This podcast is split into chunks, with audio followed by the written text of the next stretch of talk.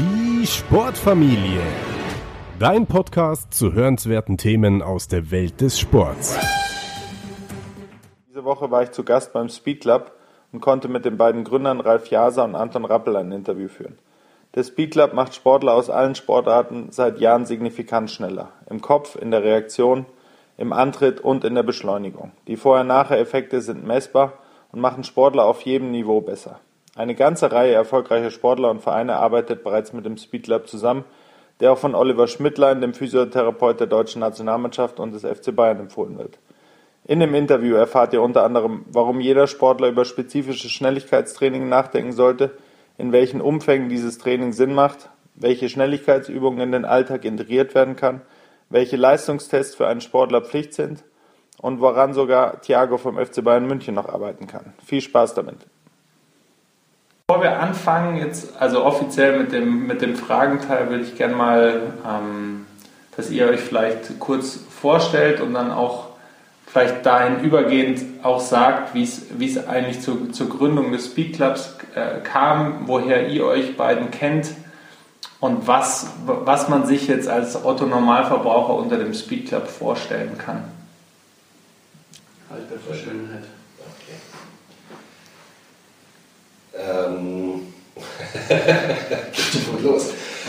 Also wir, ich war ja mal bei 1860er B-Jugendtrainer. Ähm, zur selben Zeit war der Anton Spieler dort. Und ähm, schon eine ganze Ecke her, wie man Anton ansieht. Ähm, und so haben wir uns eigentlich kennengelernt. Dann haben wir uns ein paar Jahre aus den Augen verloren, durch Zufall, wie das im Fußball so ist, an einem Fußballplatz mal wieder getroffen, sind ins Gespräch gekommen. Und ähm, bei mir war es damals so, dass ich mir schon immer überlegt habe, ähm, dass es im Fußball viele Dinge gibt, die eigentlich nicht trainiert werden. Das heißt, du hast äh, bei 60 du hast Torwarttrainer, um Torwarttechnik zu trainieren, du hast Techniktrainer, du hast Koordinationstrainer, die Laufschule machen, du hast Athletiktrainer, du hast Mannschaftstrainer. Aber in vielen, vielen Gesprächen ist immer wieder aufgefallen, dass ähm, keiner dir erklären kann oder darauf achtet, äh, letztendlich, dass man, wie, wie man sprintet, äh, wie man Richtungswechsel macht und so weiter. Ähm, und so ist eigentlich aus dieser Lücke heraus mal die Idee gestanden, äh, entstanden, dort irgendwas zu machen. Und der zweite Punkt war auch, dass wir damals ja auch als Fußballtrainer zusammengearbeitet haben und auch gesagt haben, wir wollen nicht, dass wir 60 oder 70 sind, auf dem Fußballplatz stehen, sondern uns eigentlich auch nebenbei was aufbauen. Ähm, und das war dann eigentlich auch so der, der Gedanke, dass wir was machen, was, was kein anderer macht in der Art und Weise. Es war für mich persönlich immer so mein Gedanke, ich wollte eigentlich immer schon natürlich auch im Sport bleiben. Wir haben beide Sport studiert, Ralf Leistungssport, Fußball, ich Reha und Prävention. Und, aber ich wollte immer irgendwie so ein Teil eines Trainerteams sein, also nicht unbedingt der Cheftrainer, sondern eigentlich eine Aufgabe abdecken, die der Cheftrainer nicht kann. Und ähm, von daher hat sich das jetzt eigentlich so gut ergeben. Und ja, das, der zweite Schritt war dann eben auch zu sagen, wir, wir wollen halt nicht für immer auf dem Fußballfeld stehen, weil es auch irgendwo ja, schwierig ist manchmal und uns einfach nebenbei was aufbauen. Und das haben wir dann eben begonnen und haben uns dann da viele Gedanken darüber gemacht, was gibt es im Schnelligkeitsbereich schon überhaupt oder was gibt es nicht. Und da gab es eigentlich so gut wie gar nichts und so ist, das dann, ist dann die, Idee, die Idee entstanden. Jetzt nochmal ganz kurz zurück. Also wenn ihr jetzt den, ähm, den Speed Club wirklich in zwei Sätzen jemand äh, erklären müsstet, sozusagen in aller Kürze und Prägnanz, was würdet ihr, wie würdet ihr ihn beschreiben? Also was, was kann man bei euch ähm, erleben sozusagen oder verbessern? Ja, die zwei Sätze, ich kann es in einem Satz sagen. Du brauchst eine Stunde Zeit, dass wir darüber reden können. okay, die, die, die, Stunde, die, die, Stunde haben wir nicht. Aber wir, ja. Also in zwei Sätzen ist es ein bisschen schwierig, aber im Endeffekt, ich glaube, der große Unterschied von uns zu allen anderen ist, dass wir nicht nur die Athletik trainieren, sondern einfach auch an der kognitiven Schnelligkeit arbeiten, weil das eigentlich immer das Entscheidende ist. Wie definiert ihr denn kognitive Schnelligkeit? Oder also was wir, ist das für ein Begriff? Wir, wir definieren es über die, über die Speed Matrix. Mhm. Das heißt, ähm, dass wir oder dass es ja nicht nur darum geht, dass ich schnell geradeaus laufen kann oder dass ich schnell Richtungswechsel machen kann, sondern dass es auch darum geht, dass ich schnell Situationen erkennen kann. Weil wenn ich eine, eine Situation zu langsam erkenne, wird mein Gegenspieler immer früher loslaufen als ich. Und damit bringt mir meine komplette athletische Schnelligkeit nichts. Und äh, das war für uns einfach so der Punkt, nachdem wir äh, viel uns um die Athletik gekümmert haben, also viel um Lauftechnik, viel um Richtungswechsel, dass wir gesagt haben, okay, jetzt geht es darum, wie können wir das Ganze auch im Kopf angehen.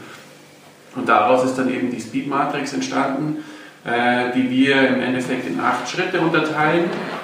Das heißt, es beginnt jede Situation im, im, im Spielsport oder im Fußball beginnt immer über das Auge, weil über das Auge nehme ich die Informationen auf. Nicht nur im Fußball wahrscheinlich. Ja, natürlich auch in sämtlichen Spielsportarten.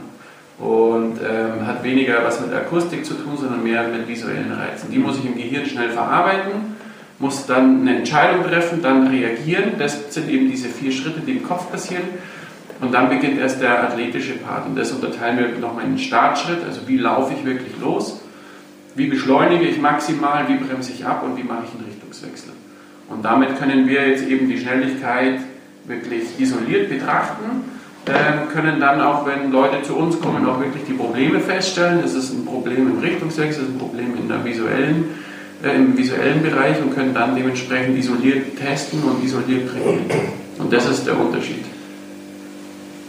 Es gibt viele Anbieter am Markt, die zum Beispiel Laufschule, Lauftraining anbieten. Ja. Ähm, aber wenn man sich die Spitzensportler anschaut oder generell Leistungssport, ich kenne keinen einzigen, äh, in keiner einzigen Sportart, der sich darauf konzentrieren kann, wie laufe ich äh, und was mache ich. Selbst ein 100-Meter-Läufer, wenn sich darauf konzentriert, hat er keine Chance mehr, weil er einfach langsamer wird. Und deswegen ist es so der schwierigste Punkt, diesen Transfer zu schaffen von isoliertem Training mhm. in die sportartspezifische Bewegungsform. Und das ist uns eben ein großes Anliegen, was wir eben schaffen, indem wir eine Technik schulen und dann, äh, wenn wir sehen, dass die jetzt halbwegs automatisiert ist, anfangen, den Sportler abzulenken, so wie es halt in seiner Sportart auch stattfindet, durch Zurufe, durch Gegner. Ähm, wie gesagt, mir fällt einfach keine Sportart ein, in der du dich auf deine Bewegung konzentrieren kannst. Schach. Da konzentriere ich mich ja eigentlich auch eher auf die taktische Vorgehensweise und nicht um die motorische. Ist richtig, ja. Jetzt habt ihr ja gesagt, dass die Speed Matrix ist ja, so, ich, äh, so habe ich euch verstanden, jetzt äh, ziemlich der Kern von, äh, von dem Speed Club. Und es gibt verschiedene Schnelligkeitsdisziplinen innerhalb der Speed Matrix und an jeder kann man losgelöst arbeiten. Vielleicht habt ihr da an der Stelle jetzt für einzelne Schnelligkeitsbereiche, der Schnelligkeitsbegriff ist ja relativ umfassend definiert, auch ganz konkrete Beispiele, jetzt vielleicht auch von Sportlern, auch von vielleicht von, aus verschiedenen Sportarten, die sich da wirklich signifikant oder auch messbar ähm, verbessert haben? Also es gibt, äh, mir fallen zwei Beispiele ein. Der eine ist ein Spieler, der beim FC Basel gespielt hat, da der Vertrag nicht verlängert wurde, bei uns in München war und für sein Alter extrem langsam war. Das heißt, er war bei uns, ist die 10 Meter gesprintet, er hatte eine Zeit so von 1,96 Sekunden ungefähr auf 10 Meter. Und äh, dann haben wir mit dem äh, 15 Tage lang trainiert. In den 15 Tagen hat er 12 Einheiten gemacht, wo es nur um Lauftechnik, um Starttechnik ging, um Frequenz, um Beschleunigen. Und nach diesen äh, 15 Tagen war der konstant so bei 1,73, 1,74 Sekunden. Oh, das ist beeindruckend, ja. ja. Und das ist eben der Unterschied wir, wir, wir schaffen halt solche Verbesserungen dadurch, dass wir in erster Linie auf die Technik gehen und das Ganze nicht über die Kraft definieren. Es gibt viele, die sagen, ich kann nur schneller werden, wenn ich mehr Kraft habe. Das heißt, die fangen halt erstmal an, Krafttraining zu machen. Das ist bei uns nicht so, sondern wir gehen gleich in die Technik, weil der Vorteil einfach auch ist, wenn sie die Technik einmal gelernt haben, dann verlernen sie die nicht mehr. Ähnlich wie beim Radlfahren, wenn ich 30 Jahre nicht Radl gefahren bin, kann ich trotzdem Radl fahren. Ich habe vielleicht fünf Minuten, wo ich ein bisschen mehr wackel als sonst, aber danach bin ich eigentlich wieder drin wenn ich es einmal gelernt habe. Und so ist es im Techniktraining Laufen das Gleiche. Das zweite Beispiel ist ein 15-jähriger Tennisspieler, der ähm, über ein bisschen längeren Zeitraum bei uns trainiert hat, aber auch konstant bei uns trainiert hat, also ein bis zweimal in der Woche. Und der war so auf, bei der Sprintzeit als Beispiel, weil das ist immer das, was die Leute am meisten interessiert, ähm, war der bei ähm, zu Beginn so bei 2,1 Sekunden ungefähr auf 10 Meter und nach drei Monaten war der so konstant bei 1,85, 1,86 Sekunden. Und gerade im Tennis braucht man diese explosiven Antritte natürlich. Genau. Ähm, das, ist ja, das ist ja ein Kern der Sportler, dass man explosiv rauskommt, von der ja. Grundlinie auch ans Netz und so weiter. Ich hätte noch ein Beispiel aus dem ähm, aus dem Wahrnehmungsbereich. Mhm. Wir hatten auch einen Spieler hier von 1860, der ein Visualtraining, also der erst eine Diagnostik absolviert hat. Dabei kamen gewisse Schwachpunkte raus, an denen wir dann gearbeitet haben. Und der hat mir bestätigt nach circa zwei Monaten des Trainings, dass er jetzt einfach ähm, Flugbälle, Flanken, also ist ein Abwehrspieler, dass er jetzt Flugbälle, Flanken deutlich schneller und früher einschätzen kann, wo die Bälle runterkommen und dadurch im Timing besser ist und variabler spielen kann und schneller entscheidet letztendlich. Was ihm auch vom Trainer bestätigt wurde, dass er da extreme Fortschritte gemacht hat. Jetzt redet ihr bei den Fortschritten oft über Hochleistungs- bzw. Leistungssportler. Würdet ihr sagen, ist dieses Speed-Training, was ihr anbietet, jetzt über den Speed Club und die ganze Speed-Matrix und die wirklich Wissenschaft dahinter, ist es nur was, womit sich Hochleistungssportler oder sagen wir mal angehende Hochleistungssportler befassen sollten oder ist es, ist es jetzt auch für eine breitere ähm, Schicht empfehlenswert, sich damit zu befassen? Im Grunde, so wie wir die äh, Schnelligkeit sehen, ist eigentlich äh, für alle Sportler was dabei und oftmals auch für Nichtsportler. Also ich kann ja auch im tagtäglichen Leben beim Autofahren ist es ja äh, eminent wichtig, in einer brenzligen Situation eine Gefahr schnell zu erkennen, äh, schnell zu reagieren. Auch solche Dinge können wir trainieren. Ich kann auch hier nochmal ein Beispiel aus dem Sport bringen. Wir haben einen Achtjährigen hier, der ähm, sich auch nach circa, ich muss jetzt 10, 12 Trainingseinheiten ne, ähm, um zwei Zehntel im Sprint verbessert hat. Ist das äh, auf das Alter bezogen, dass man sich in so einem frühen Alter noch ähm, extrem verbessert oder wird es auch sagen, dass das, dass das jetzt äh, altersunabhängig ist, dass man so schnelle Fortschritte, egal äh, unabhängig vom Alter machen kann? Also je, je früher man natürlich diese Bewegungen, also diese zusätzlichen überflüssigen, zum Teil falschen Bewegungen korrigiert, desto weniger verfestigt sind sie im Gehirn.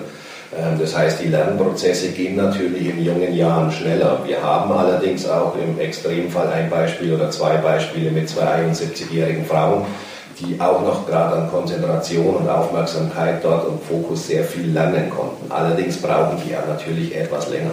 Also je früher man damit anfängt, desto leichter und schneller gehen die Korrekturen. Hatten, mir fällt auch noch ein Beispiel ein, wir hatten, einen, äh, das war eigentlich der Bruder von einem, der bei uns trainiert hat. Der Bruder ähm, ist, glaube ich, 14 oder 15 mittlerweile. Und der kleine Bruder hat dann auch mit angefangen hier zu trainieren. Der war damals sieben und da hat der Vater ihn eigentlich auch nur dazu getan, weil der halt früher mal schon ein bisschen zugeschaut hat und dann irgendwann gesagt hat, ja, der soll einfach mal mitmachen. Und ähm, das ist jetzt sicherlich ein äh, Spieler, der wird leistungsmäßig niemals irgendwo hinkommen, ähm, aber und das fand ich eigentlich das Interessante damals, dass irgendwer hat dann auch drei Monate bei uns trainiert. Und dann hat uns der Vater mal angesprochen, hat gesagt, er war jetzt auf dem, in der Grundschule auf dem Elternabend und die, die Klassenlehrerin hat ihn angesprochen, was mit dem Kind passiert ist. Weil der auf einmal motorisch deutlich besser ist, als es noch vor einem, vor einem halben Jahr der, der Fall war. Und Gerade bei dem Kind war es wohl so, dass, er, dass es auch keine einfache Schwangerschaft und keine einfache Geburt war und der halt immer so ein bisschen, ja auch so ein bisschen verzögert, irgendwie lernverzögert war und so weiter und das hat dem extrem gut getan. Also das sind die, dadurch, dass wir natürlich in viele Bereiche reingehen, sei es Koordination oder Konzentration, natürlich auch Beweglichkeit und Mobilität, sind es Dinge, die, die auch so Kindern oder Jugendlichen ähm, gut tun. Mich würde jetzt an der Stelle interessieren, ob das sozusagen der Körper einspeichert oder in welchem Rhythmus man sowas wiederholen muss. Also wenn jetzt einer, sagen wir mal ein 16-Jähriger kommt zu euch, verbessert sich relativ schnell durch euer durch euer Zutun, ist es dann so, dass sich der Körper das erstmal merkt oder muss er das in einem gewissen Intervall wiederholen, sonst verflüchtigt sich das wieder und wenn ja, wie schnell oder wie konstant muss er daran arbeiten, dass sich da wirklich der Körper auch was, äh, was merkt in der Hinsicht? Also wir können natürlich in einer einzelnen Trainingseinheit durch die Korrekturen einen Fortschritt erzielen. Nur wenn der Spieler zur Tür rausgeht und oben ins Auto einsteigt, hat er das wieder vergessen. Beim zweiten Mal vergisst er das daheim, beim dritten Mal erst nach dem Abendessen so ungefähr. Ähm, und unserer Erfahrung nach dauert es 10 bis 12 Wochen, bis sich solche Dinge im Kopf wirklich verfestigen und du auch wirklich anfangen kannst davon zu reden, dass man diese Bewegungsabläufe automatisiert und immer drüber nachdenken muss. Mhm. Gibt es äh, daran anschließend auch Sportarten, wo ihr sagt, das ist noch wichtiger als in, also Sportler aus Sportarten, ähm, wo es noch wichtiger ist als bei anderen Sportarten, einfach die, die Schnelligkeit jetzt nicht vielleicht auch weg von den populären Sportarten, sondern insgesamt gedacht, ähm, wo ihr wirklich sagt, das ist, das ist zentral, dass die daran arbeiten und vielleicht auch daran anschließend die Frage, ob es Sportarten gibt, wo ihr denkt, das ist jetzt sinnvoll, aber jetzt nicht ähm, so, dass man, das, äh, dass man das wirklich unbedingt brauchen würde. Also ich denke schon, dass es in jeder Sportart äh, Bereiche gibt, die, die entscheidend sind und ähm, es hängt immer, glaube ich, von den persönlichen Zielen des Einzelnen an. Wenn einer einfach in die Spitze kommen will, gehört Schnelligkeit mittlerweile zu den Ausschlusskriterien. Und ich glaube, dass das fast auf jede Sportart, wo es irgendwo um motorische Schnelligkeit geht oder visuelle Schnelligkeit, dass das mit entscheidend einfach ist. Und es ist oftmals so, dass äh, Spieler zu uns kommen, die in irgendwo im Leistungsbereich gespielt haben, denen zu irgendwo bestätigt wird, dass sie super Fußballer sind, aber dass sie halt einfach zu langsam sind. Und das gehört halt mittlerweile genauso zum Ausschlusskriterium. Das ist egal, ob das Fußball oder Handball oder Volleyball oder Tennis ist oder Leichtathletik, wenn halt einfach eine gewisse körperliche Voraussetzung da genauso entscheidend ist wie die Technik, weiß ich, beim Hochsprung über die Latte zu kommen. Und es ist ja auch so, dass die Athletenspitze heutzutage immer enger zusammenrückt. Die sind alle irgendwo austrainiert. Es ist aus den Körpern dann nicht immer noch mehr und noch mehr und noch mehr rauszuholen.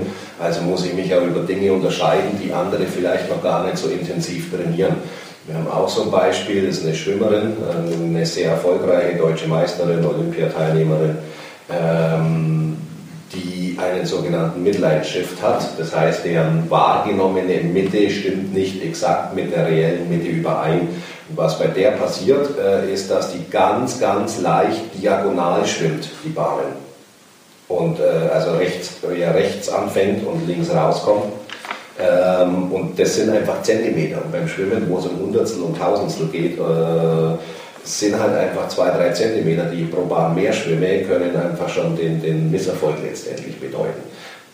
Also selbst bei Sportarten, wo du erstmal im Moment denkst, wieso Schnelligkeit im Schwimmen, ähm, aber letztendlich geht es um die schnellstmögliche Zeit, die ich auf eine bestimmte Strecke erzielen kann.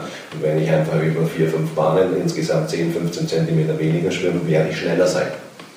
Jetzt habt ihr zwei, also aus meiner Erfahrung, wie ich euch kenne, habt ihr zwei Kunden, also ihr habt zwei Kundentypen, sage ich jetzt mal. Also ihr habt die Kunden, die regelmäßig hierher kommen und ihr habt die, äh, die Kunden, die blockweise auch hierher kommen, um sich für ein spezifisches Ziel ähm, jetzt fit zu machen. Wenn jetzt jemand regelmäßig zu euch kommen möchte, ähm, was wäre so, sagen wir mal, gehen wir von einem ähm, 16-, 17-jährigen Jugendlichen aus, was wäre so eine Trainingsdosis, die ihr wöchentlich ihm empfehlen würdet, mit euch zu arbeiten? Also grundsätzlich natürlich, je öfters, umso besser. Allerdings auch in Zeiten von G8 und vielleicht Leistungssport haben die, ist es natürlich schwierig, da irgendwo eine, oftmals eine gewisse Regelmäßigkeit hinzubekommen. Grundsätzlich sagen wir schon immer, es wäre gut, wenn er konstant einmal in der Woche kommt und vielleicht alle zwei Wochen ein zweites Mal. Wenn das nicht machbar ist, äh, die, dann muss man eben die Ferien wieder dazu nutzen, zu sagen, da kommen halt dann viele, jetzt äh, nächstes sind die Weihnachtsferien, ja welche, die kommen in den Weihnachtsferien zehnmal zu uns. Oder dann als nächstes in den Faschingsferien fünfmal unter der Woche, um halt da einfach aufs Jahr gesehen wieder auf eine gewisse Anzahl an Einheiten zu kommen und das, denke ich, ist das Entscheidende. Natürlich wäre es perfekt, ein bis zweimal in der Woche zu kommen, das ist aber leider nicht immer realisierbar. Und dann muss man halt immer wieder versuchen, Blockblöcke einzuschieben, um, um einfach äh, über, diese, über dieses Blocktraining, wo du ja ein bisschen schnellere Fortschritte erzielst, einfach das aufzuholen, was er davor vielleicht in den Wochen davor verloren hat. Mich interessiert nochmal eure Vorgehensweise. Also wenn jemand neu zu euch kommt, nehmt ihr erstmal den Bestand auf sozusagen. Also das heißt, wahrscheinlich geht ihr so vor, dass ihr nach Zielen ähm, fragt dann werdet ihr irgendwie einen Status quo aufnehmen und dann äh, legt ihr gewisse Ziele, ähm, noch wirklich messbare Ziele fest. Ist das richtig oder ist die Vorgehensweise anders? Ja, im Großen und Ganzen schon richtig. Manchmal müssen wir gar nicht fragen, was die Ziele sind oder wo die Probleme liegen, weil das, äh, wenn sich die Leute hier anmelden, eigentlich schon so immer anfangen, ja, äh, mein Sohn hat äh, Probleme mit dem und dem oder der Trainer hat gesagt, er ist ein guter Fußballer, aber er muss schneller werden Und ähm, das ist oftmals schon die Einleitung und damit wissen wir ja schon den Hintergrund. Aber es ist klar, dass das dazugehört, wie sieht sich ein Sportler selbst, wie nimmt er sich selber wahr, wenn mir jemand sagt, weiß ich nicht, dann ist es halt ein Hinweis darauf, dass er sich darüber über das ganze Thema vielleicht auch zu wenig damit beschäftigt, zu wenig Gedanken macht oder einfach nicht in der Lage ist, seine eigene Leistungsfähigkeit einzuschätzen. Und das ist was, was auffällt, dass, ein, dass ein, jemand, der es wirklich geschafft hat, in Spitzensport zu kommen, seine eigene Leistung, seine Technik, seine Schwächen sehr, sehr gut kennt und einschätzen kann. Und im nächsten Schritt kommt dann eine Leistungsdiagnostik in der ersten Einheit immer, ähm, die wir in der Zwischenzeit auch mit 16.000, 17.000 Sportlern durchgeführt haben, in unterschiedlichen Sportarten, unterschiedliche Leistungsniveaus, unterschiedliche Altersstufen ähm, das heißt, ihr habt auch eine, eine große Vergleichsdatenbank. Genau, um das einfach realistisch einschätzen zu können.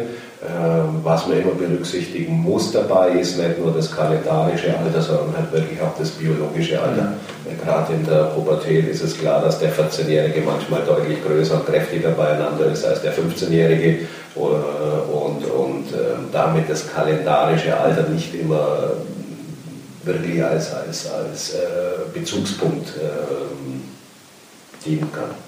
Jetzt habt ihr eine riesige Erfahrung mit Leistungssportlern ähm, jeglichen Alters aus vielen verschiedenen Sportarten. Mich würde jetzt einfach brennend interessieren, vielleicht auch über den Speed-Gedanken hinaus, was ihr jungen, älteren, mittelalten Sportlern auf den Weg geben würdet, was für Tests, also was für Tests vielleicht auch Tests, die unterschätzt sind in der heutigen Leistungssportszene ähm, oder in, in deren Welten, was, was für Tests wirklich sinnvoll sind aus eurer Sicht, gerade auch Tests, die ihr vielleicht anbietet, aber vielleicht auch darüber hinaus Tests, die einfach gemacht werden sollten und zwar in gewissen Abständen vielleicht auch.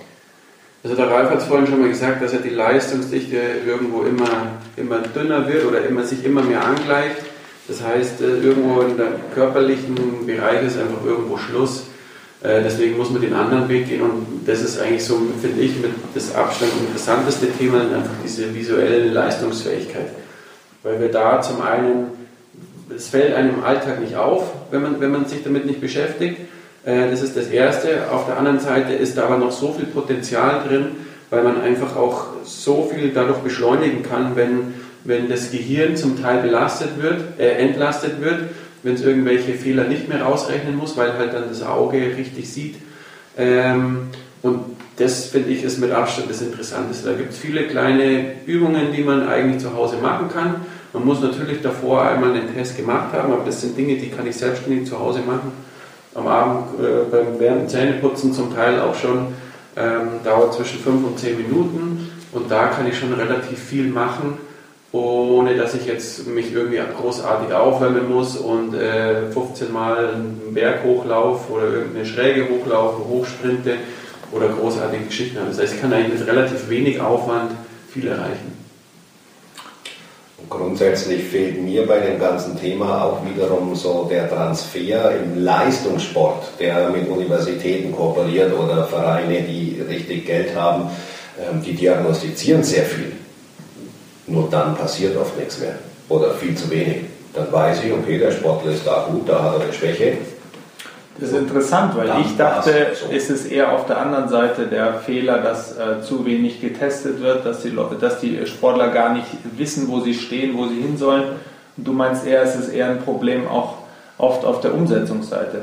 Richtig? Ja, also äh, im, im, Spitzensport. Im es gibt natürlich auch jetzt äh, kleinere Vereine, Amateurvereine, Amateursportler, die sich das nicht leisten können, die nicht die Möglichkeiten haben.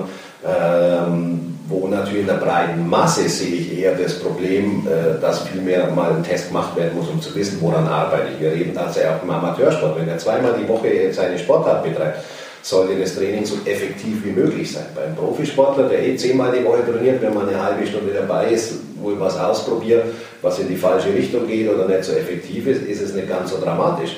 Aber beim Amateursportler, beim Jugendsportler ist das absolut essentiell. Nur da fehlen einfach die Mittel, da fehlt die Diagnostik. Im Spitzenbereich, die, die Nationalkader, die werden von Kopf bis Fuß durchgecheckt und getestet. Nur dann im Anschluss fehlen die Trainer, die mit diesen Testergebnissen auch was anfangen können. Jetzt nochmal zurückkommen auf das Beispiel Visualtraining, Visualdiagnostik. Ähm, wenn ich sowas mache, wie geht es dann weiter, selbst in den Top-Vereinen? Die haben keine Leute, die das trainieren können, die dieses Know-how haben, weil es ein Spezialgebiet ist. Ähm, und manchmal tun sich Vereine dann schwer, solche Dinge oder Verbände an Externe zu delegieren. Oder sehen die Notwendigkeit nicht oder sehen dann die Termine oder Koordinationsprobleme der Termine und so weiter und so weiter. Aber das sind alles Dinge, die meines Erachtens eigentlich locker im Griff zu kriegen. Finde ich sehr, sehr interessant, vor allem auch der Punkt, dass Amateursportler da nicht aus ihren Einheiten das Maximum rausholen ähm, sollten und die Mentalität aber oft die ist, dass man irgendwas macht, so sage ich jetzt mal, einfach um sich äh, zu bewegen und vielleicht da auch immer so ein bisschen die Angst da ist, dass es irgendwie ähm, vielleicht zu viel kosten könnte und so, aber dabei gibt es ja, glaube ich, also man kann es auch im High-End machen, im High-End-Bereich, aber es gibt auch viele Möglichkeiten, so wie ich euch verstanden habe, die ihr auch empfehlen könntet, wenn man mit euch spricht, ähm, die relativ gut äh, zu Hause machbar sind und ähm, die auch vielleicht in einem Training ohne euch realisierbar sind. Ja, es gibt ja auch zum Beispiel die Möglichkeit, ähm, in, in unserer Ausbildung schulen wir ja auch solche Dinge. Was kann ich in jeder Sporthalle, auf dem Fußballplatz und sonst wo mit einfachsten Mitteln diagnostizieren? Ich kann viele Dinge natürlich nicht so exakt messen, wie wir das hier können, weil die Elektronik äh, dazu einfach riesen Vorteile bietet, aber auch immer kostenintensiv ist. Aber es gibt einfache Möglichkeiten, dort was zu machen.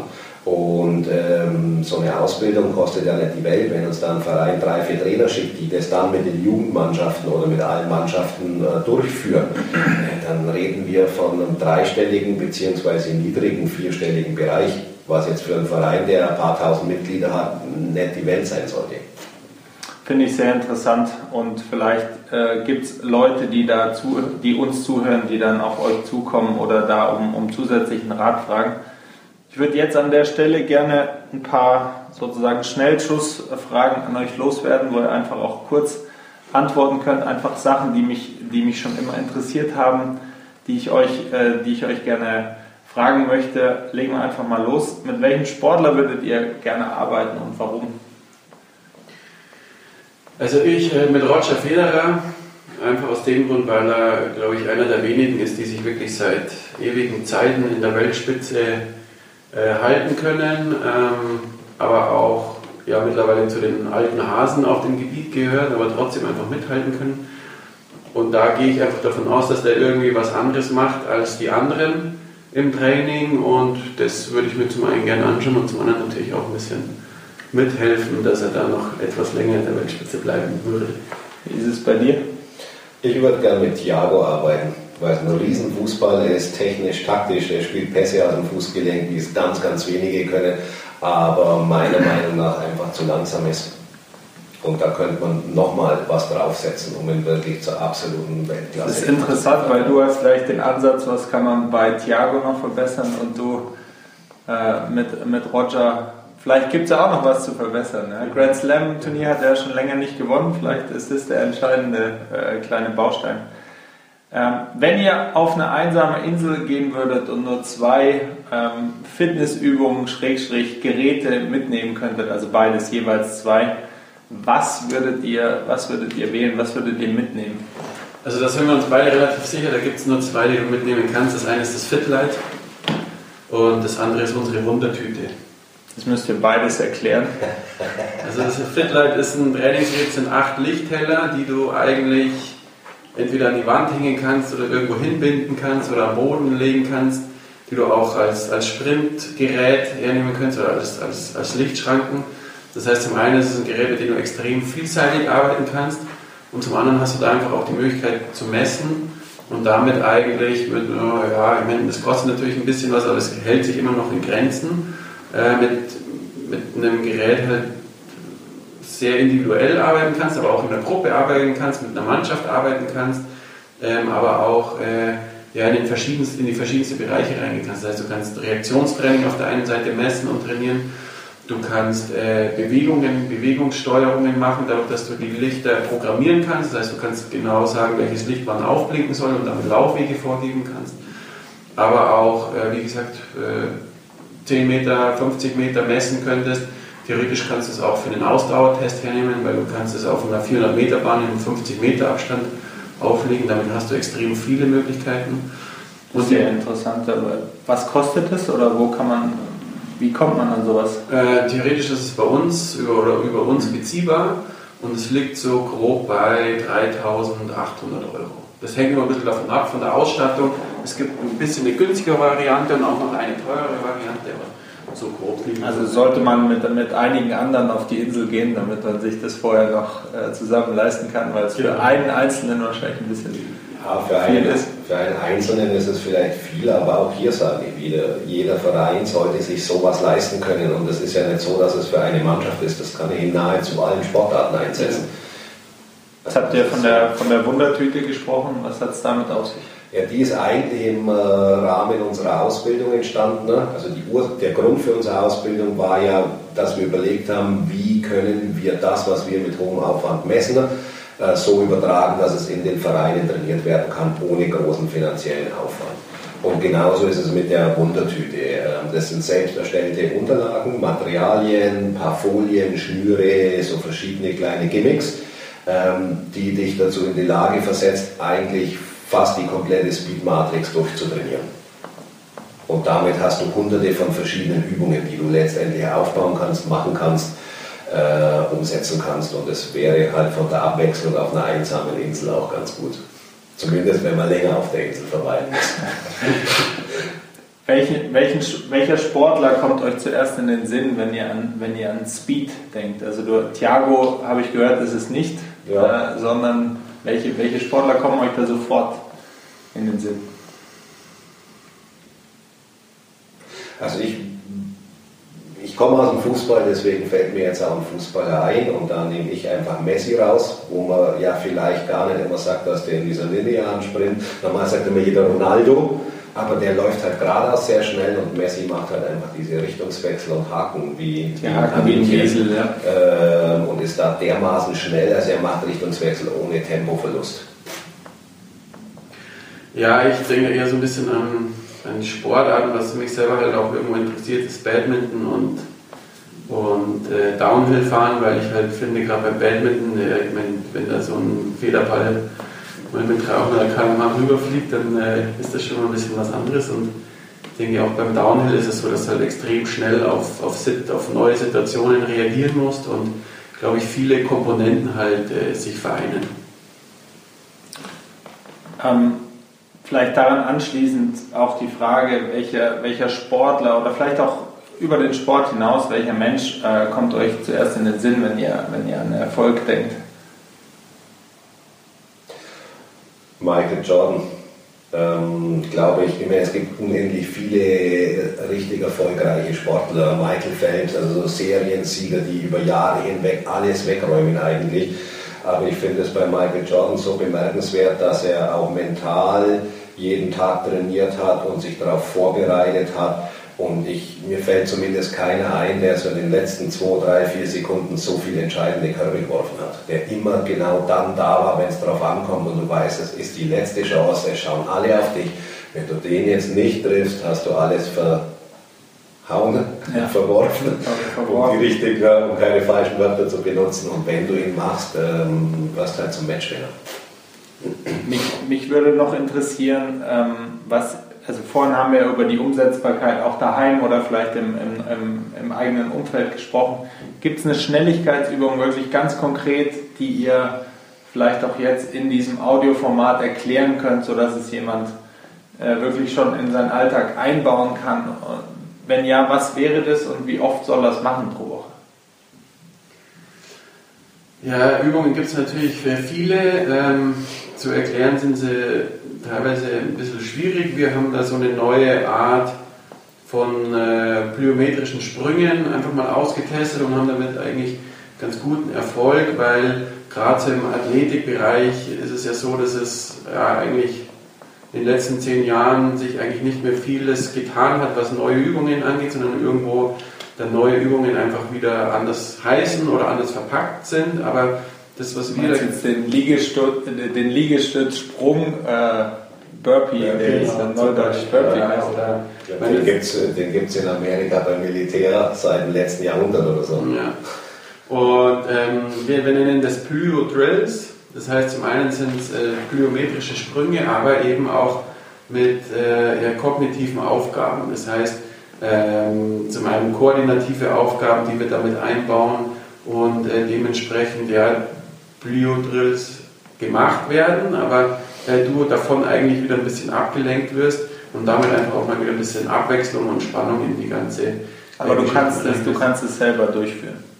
Ja, du kannst es selber für dich machen. Ähm, gibt natürlich auch eine Anleitung dazu, einen gewissen Rhythmus, der dir vorgegeben wird, wie du springen musst. Das heißt, du brauchst eigentlich einen Stepper oder du brauchst eine Stufe oder eine kleine Taste, wo du halt rauf und runter springen kannst. Und dann gibt es eigentlich eine festgelegte Reihenfolge, dass du auch als Beispiel gerade auf den Kasten raufspringst, dann springst du nach rechts runter, wieder auf den Kasten, springst nach links runter, wieder auf den Kasten springst zum Beispiel nach hinten und das wiederholst du.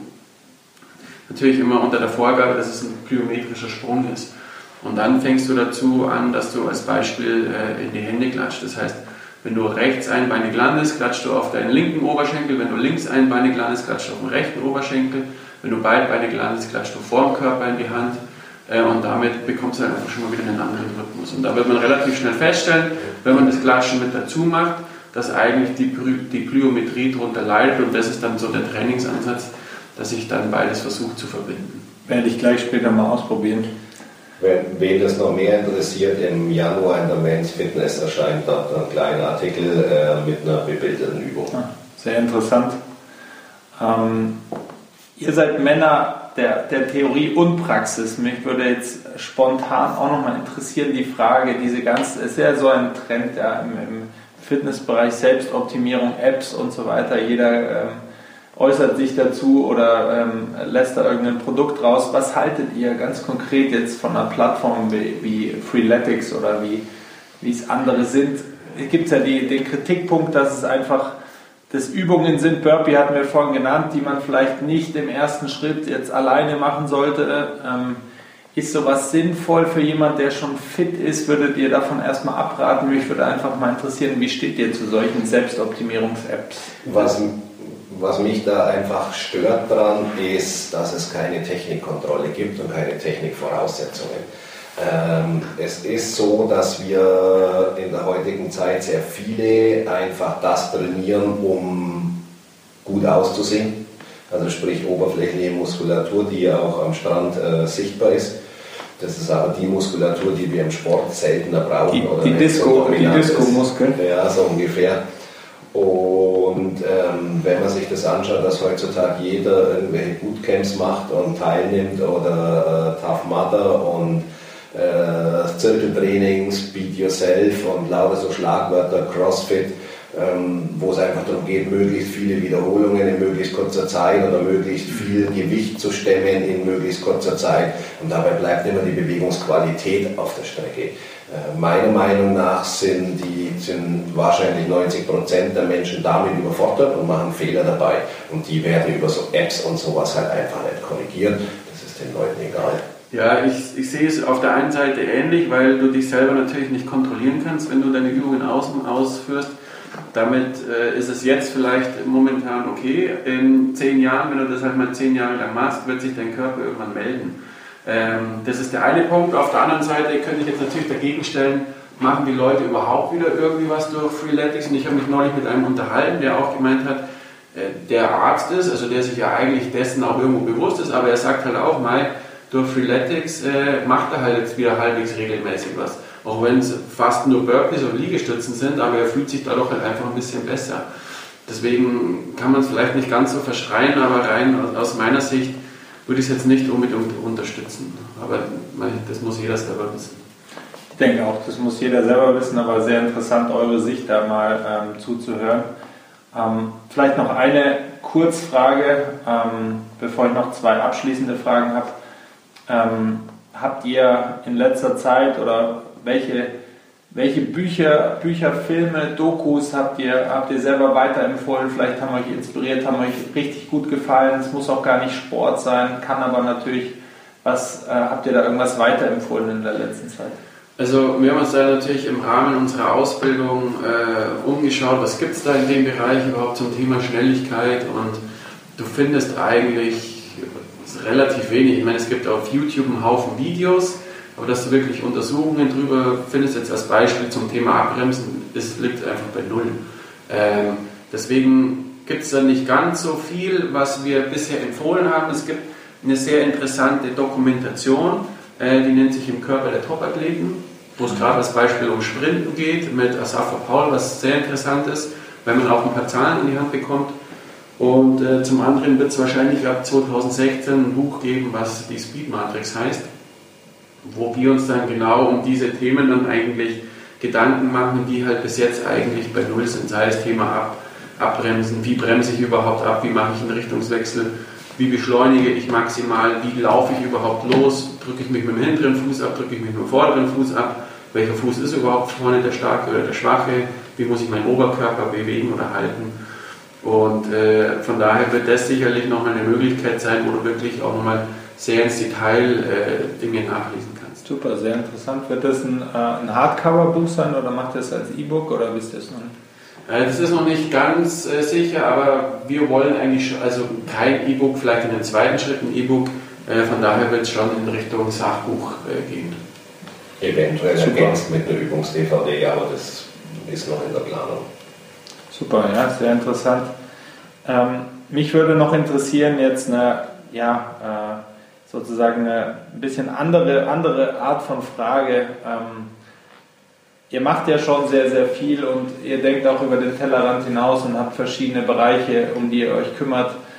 Ähm, aber gibt es, wenn ihr sozusagen eine Zeit lang zumindest unbegrenztes Investitionsbudget hättet, wenn ihr, wenn ihr Geld wie Heu hättet und einen Teil verjuckst ihr privat von mir aus, aber einen Teil wollt ihr für euer, für euer Baby äh, einsetzen oder für euer geschäftliches Ding einsetzen? Was würdet ihr, was würdet ihr zuerst machen oder was, was käme euch in den Sinn aufzubauen vielleicht?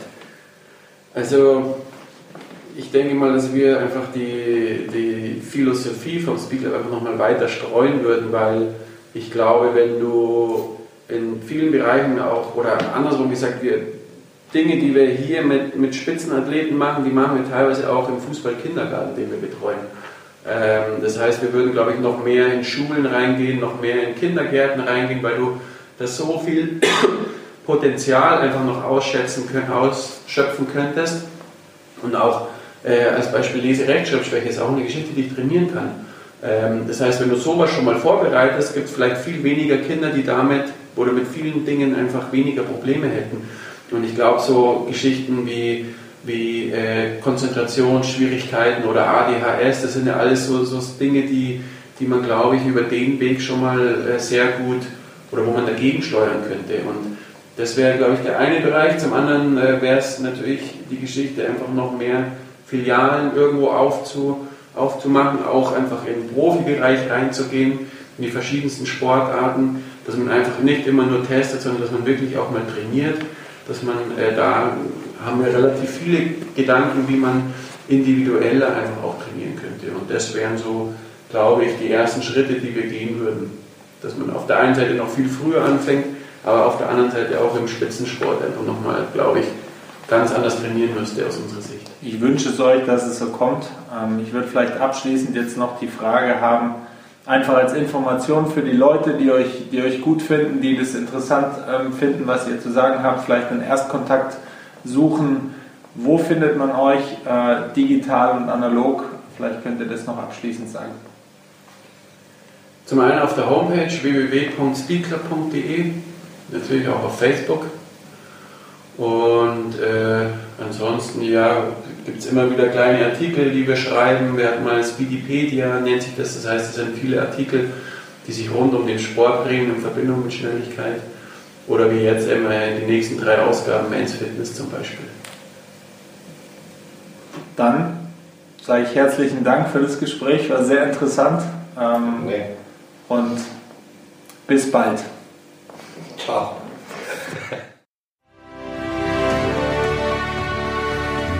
Sportfamilie. Dein Podcast zu hörenswerten Themen aus der Welt des Sports.